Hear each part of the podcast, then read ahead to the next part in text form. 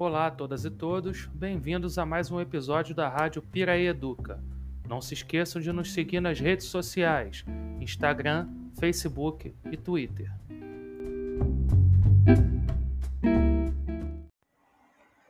Olá, amigos. Meu nome é Rosinéia Terezinha de Oliveira. Moro na cidade de Resende, aqui no sul do estado do Rio de Janeiro, e hoje vou conversar com vocês sobre o racismo e a invisibilidade das mulheres afrodescendentes na nossa sociedade. Eu já conversei com vocês em um outro podcast que eu estou cursando o mestrado profissional em ensino de história na Universidade Federal Rural do Rio de Janeiro, em Seropédica. Já estou no meu segundo ano, terminando meu primeiro capítulo da parte teórica e fiz algumas entrevistas com algumas mulheres negras da cidade de Resende que se destacam por sua liderança nas áreas de profissão, religião e comercial. As imagens dessas mulheres que eu entrevistei serão editadas para ao final virar um documentário de 30 a 45 minutos que poderá ser no futuro utilizado nas salas de aula do Brasil e em todas as aulas em que se tratar de racismo, escravização, machismo ou assuntos correlatos. Tanto nas aulas de história, sociologia, filosofia e geografia, linguagens, artes em qualquer área do conhecimento, esse documentário será útil. Vai depender do professor utilizá-lo com as suas turmas. E por que eu escolhi esse tema para minha pesquisa? Eu vou contar para vocês. Na história da humanidade, todos os registros foram feitos, em sua maioria, por homens acadêmicos brancos, capitalistas e cristãos ocidentais. Naturalmente, com a sua formação cultural, muito dificilmente eles colaborariam para tornar visíveis ou registrar as histórias de vida das populações não brancas. Durante muito tempo, somente os homens brancos frequentavam as academias e faziam pesquisas. E aí então nós temos, ao longo de vários séculos, e no caso do Brasil, especialmente a partir de 1500, quando os primeiros portugueses chegaram aqui nessas terras, essa invisibilização ou um sumiço da história de vida, trabalho, cultura, da existência das pessoas não brancas. Eu sempre me questionei até que ponto a invisibilização dos não brancos foi propiciado por preconceitos das classes dominantes e até que ponto essa discriminação provocou desigualdades socioeconômicas nas populações indígenas e afrodescendentes do Brasil? No caso das mulheres, por quê? Além da branquitude, também o feminismo ocultou a presença de mulheres negras em seus manifestos? No meu trabalho de pesquisa, eu utilizo várias escritoras e pesquisadoras brasileiras e internacionais que são mulheres negras. E a principal delas é a angolana Grada Quilomba, que no seu livro Memórias da Plantação, o racismo cotidiano de 2019, ela afirma o seguinte: nós, mulheres negras, fomos em, é, postas em vários discursos que deturpam a nossa própria realidade. Quando existe um debate sobre o racismo, o sujeito é o homem negro. Quando existe um discurso de gênero, o sujeito é a mulher branca. E quando vemos um discurso sobre a classe, não existe raça, somente rico ou pobre. Nós, mulheres negras, ocupamos um lugar muito crítico.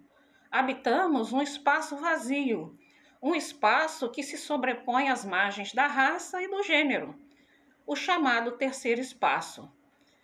Essas narrativas separativas mantêm a invisibilidade das mulheres negras nos debates acadêmicos e políticos.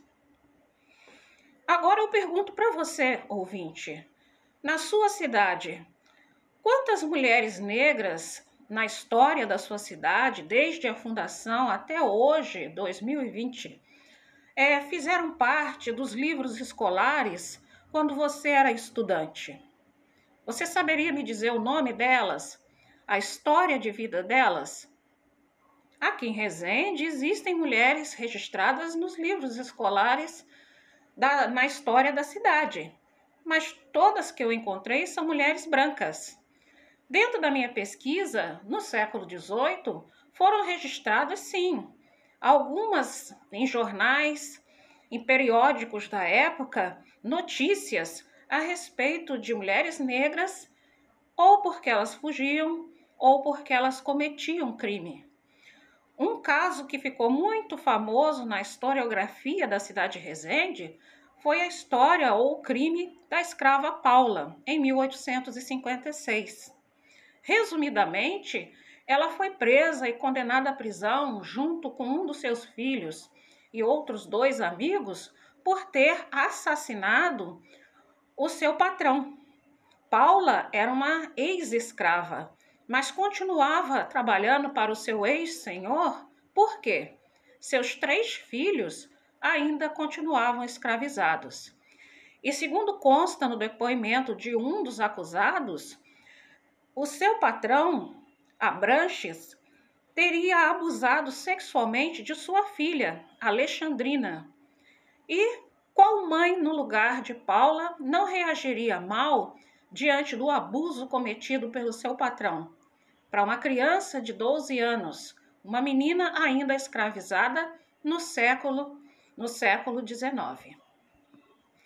Na minha pesquisa, eu conto essa história e além de outras histórias que ficaram sumidas da história da cidade de Resende, como as jongueiras Valdirene Costa e Esterlina Ferreira, Maria Aparecida Freitas, como as carnavalescas Beatriz Terezinha de Freitas, como a cantora e maestrina Sara Maria Gomes, as profissionais da educação, a senhora Ione Assis, a senhora Adriana Angelina, como a, a representante jovem nessa história, Stephanie Marques, que além de agente comunitário de saúde, também é barbeira e exerce uma profissão incomum para uma mulher. Muitas outras mulheres poderiam ser selecionadas para esse trabalho, mas eu tenho certeza que depois de pronto, quando chegar à sala de aulas, as crianças e os adolescentes poderão entender o quanto é importante cada história. Toda história importa e deve ser registrada. Então, é esse é a base do meu trabalho. A gente quer resgatar a memória e a história de vida de mulheres que historicamente foram invisibilizadas. Trabalharam muito, tiveram famílias, choraram e sorriram, criaram grupos de mulheres, foram jongueiras, sambistas, costureiras, comerciantes, empregadas domésticas e, no entanto, não tiveram nenhum tipo de registro na sociedade, na história da cidade de Resende. Então, eu repito a pergunta que eu já fiz para quem está me escutando. Eu selecionei em Resende algumas dessas mulheres que se destacam. Agora, na sua cidade, você saberia dizer quantas foram registradas pela história municipal? Você estudou sobre a vida delas na escola? Você tem algum exemplo para dizer para a gente contar a história? Cada um dos depoimentos que eu consegui gravar durante a minha entrevista veio encarregado de emoções, de histórias de violência familiar, violência contra a mulher na infância, Muitas delas descrevem o racismo que sofreram desde a juventude. Outras descrevem a falta de visibilidade, de valorização do trabalho que realizaram ao longo da vida. Então, eu, Rosinéia, assim como a escritora Lélia Gonzalez, assumo o risco aqui, que é o do ato de falar com todas as implicações. Exatamente porque ao longo da história temos sido faladas ou infantilizadas. que neste trabalho eu quero assumir e fazer com que assumam a sua própria fala. Ou seja, segundo Lélia Gonzalez, o lixo vai falar e numa boa. A fala da escritora e pesquisadora Lélia Gonzalez é pesada. Ela termina dizendo: o lixo vai falar e numa boa. Porque é assim que, ao longo da história do nosso país, a população não branca e principalmente as mulheres negras eram vistas e são vistas ainda como aquelas invisibilizadas, as subalternas e submissas, que só são valorizadas como empregadas domésticas ou aquela mulata sexy e erótica no carnaval. Passado deste ponto, nós, mulheres negras, somos invisibilizadas, desvalorizadas. E para a história parece que nós somos o lixo, a escória. A minha intenção com essa pesquisa e esse trabalho é levar aos adolescentes essa conscientização e fazer com que eles entendam que está nas próprias mãos e na própria capacidade de trabalho e de estudo a busca da apropriação do seu próprio lugar de fala e assim poder empoderá-los, principalmente os jovens não brancos. Na nossa sociedade, é necessário que a gente fale abertamente sobre a nossa diversidade. A diversidade da população brasileira é uma riqueza, é positivo, faz com que o Brasil torne-se um país extremamente bonito. Uma pessoa negra, uma pessoa indígena, uma pessoa branca convivendo no mesmo espaço em harmonia traz para o país uma capacidade muito grande de progresso, de evolução. Infelizmente, atualmente, tem pessoas que não pensam dessa forma e ficam estimulando atitudes agressivas e muito condenáveis de discriminação, preconceitos e racismo. Aliás, sobre o racismo, não cabe lugar de se calar, porque quem cala consente, já dizia as nossas avós. Nós devemos sim ouvir quem ocupa esse lugar de fala, dar representatividade e valor, afronta, debate, luta e eu penso que é hora de começar um acerto de contas com a história, com base na nossa negritude. Quando eu afirmo que é hora de começar um acerto de contas com a história do Brasil, eu estou falando de dar voz, corpo e representatividade para toda a população afrodescendente ou população não branca que foi sumida, escondida da historiografia do Brasil. E aqui na cidade de Resende eu vou colaborar colocando nesse documentário a voz, a fala e as histórias de vida de mulheres negras que muito colaboraram para o crescimento dessa nossa cidade tão querida. Tenho recebido muitas colaborações para minha pesquisa e uma delas veio através de um amigo que trabalha no Carnaval Carioca ele enviou para mim um vídeo e também a sinopse do enredo da Escola de Samba Beija-Flor de Nilópolis para o ano de 2021, cujo tema será Empretecer o pensamento é ouvir a voz da Beija-Flor. E tem um trecho da sinopse que eu vou repetir para vocês aqui que diz o seguinte: Empretecer o pensamento é dar a toda a oportunidade, toda a humanidade a oportunidade de uma visão diferente e original, com novos caminhos de vida, estabelecendo outras rotas possíveis. Parafraseando a escritora Lélia Gonzalez, agora eu vou falar em bom português. É, a minha, o meu objetivo é fazer com que toda a população negra brasileira ocupe o seu lugar de fala de direito e que foi negado ao longo da história do Brasil. Eu já trabalho na educação pública com essa visão. Então, eu quero levar essa possibilidade a todos os meus colegas professores, com o resultado da minha pesquisa, e peço a eles que no futuro utilizem esse documentário e o enriqueçam com outros depoimentos, com outras histórias. O meu trabalho não vai abarcar 100% da história da cidade de Resende nem do país, mas com certeza, com outras mãos e com outras mentes, nós vamos abarcar um número maior de pessoas e propiciar aos jovens estudantes o conhecimento necessário que fará deles no futuro o grande cidadão brasileiro que nós desejamos. Essa representatividade, uma palavra tão utilizada atualmente, ela só é alcançada através da luta, do trabalho, da visibilização e do empoderamento das populações que foram tão prejudicadas ao longo do registro e da história do Brasil. Se a gente olhar as estatísticas do IBGE, a gente pode observar quase 55% da população do Brasil se autodeclarou em 2010 preto ou parda, ou seja, afrodescendente.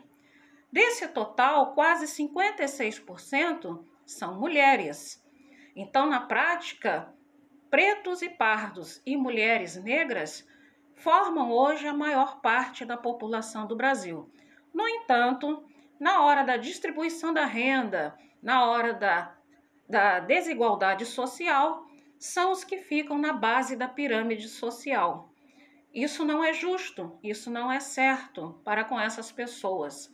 Se nós observarmos então o local de moradia nas periferias e nas favelas desse nosso país, é, nós observaremos quase 90, 100% dos moradores são afrodescendentes, vivendo em condições miseráveis. Se nós observarmos as estatísticas de violência que tanto nos preocupam nos dias de hoje, então, nós veremos que só no estado do Rio de Janeiro, numa comparação com o ano de 2019, houve um aumento do assassinato de jovens pretos nas favelas do Rio de Janeiro e da Baixada Fluminense. 42% a mais mortos em conflitos com a polícia. É bom a gente lembrar do menino João Pedro, lá de São Gonçalo, e outros tantos cujos nomes não dá nem para a gente lembrar agora. Então, toda essa situação ela é mobilizada por uma política racista implantada historicamente no nosso país com a intenção de fazer branquear a nossa população.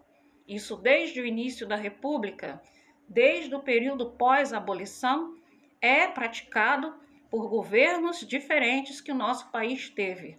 Mas, nos últimos dois anos, essa política ganhou o nome de necropolítica, com a intenção praticamente velada, aberta de exterminar, de atirar na cabecinha, de perseguir e exterminar parte ou a totalidade da população não branca. Para encerrar nossa conversa de hoje, eu quero justificar a importância da realização desse meu trabalho para a pesquisa de mestrado em ensino de história sobre a invisibilização das mulheres negras eu questiono e deixo para vocês refletirem as seguintes perguntas: Quantas mulheres negras serão visibilizadas pela história como sendo a maioria entre aquelas que perderam seus filhos para a violência do tráfico ou das milícias?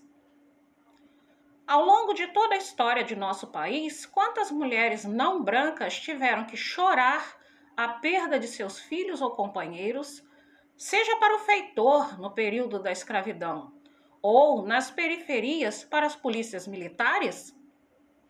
E o que foi feito ao longo desse tempo para diminuir essa dor por parte da sociedade? Assim como a escrava Paula em Resende, lá em 1856, também as mães da menina Ágata, do menino João Pedro, do menino Miguel serão penalizadas com a desatenção por parte do poder público, com o abandono da sociedade e culpabilizadas pela morte dos seus entes queridos ou seu encarceramento? Quantas ainda terão que suportar em silêncio os abusos sexuais e violências domésticas como uma das minhas entrevistadas? Eu deixo essa pergunta para todos vocês refletirem e responderem dentro do coração de vocês. Aqui, quem conversou com vocês foi a professora Rosinéia de Oliveira, mestranda na UFRRJ em Seropédica e que vai apresentar futuramente para vocês um documentário sobre as memórias das mulheres de cor na cidade de Resende. Um abraço a todos e até o próximo podcast.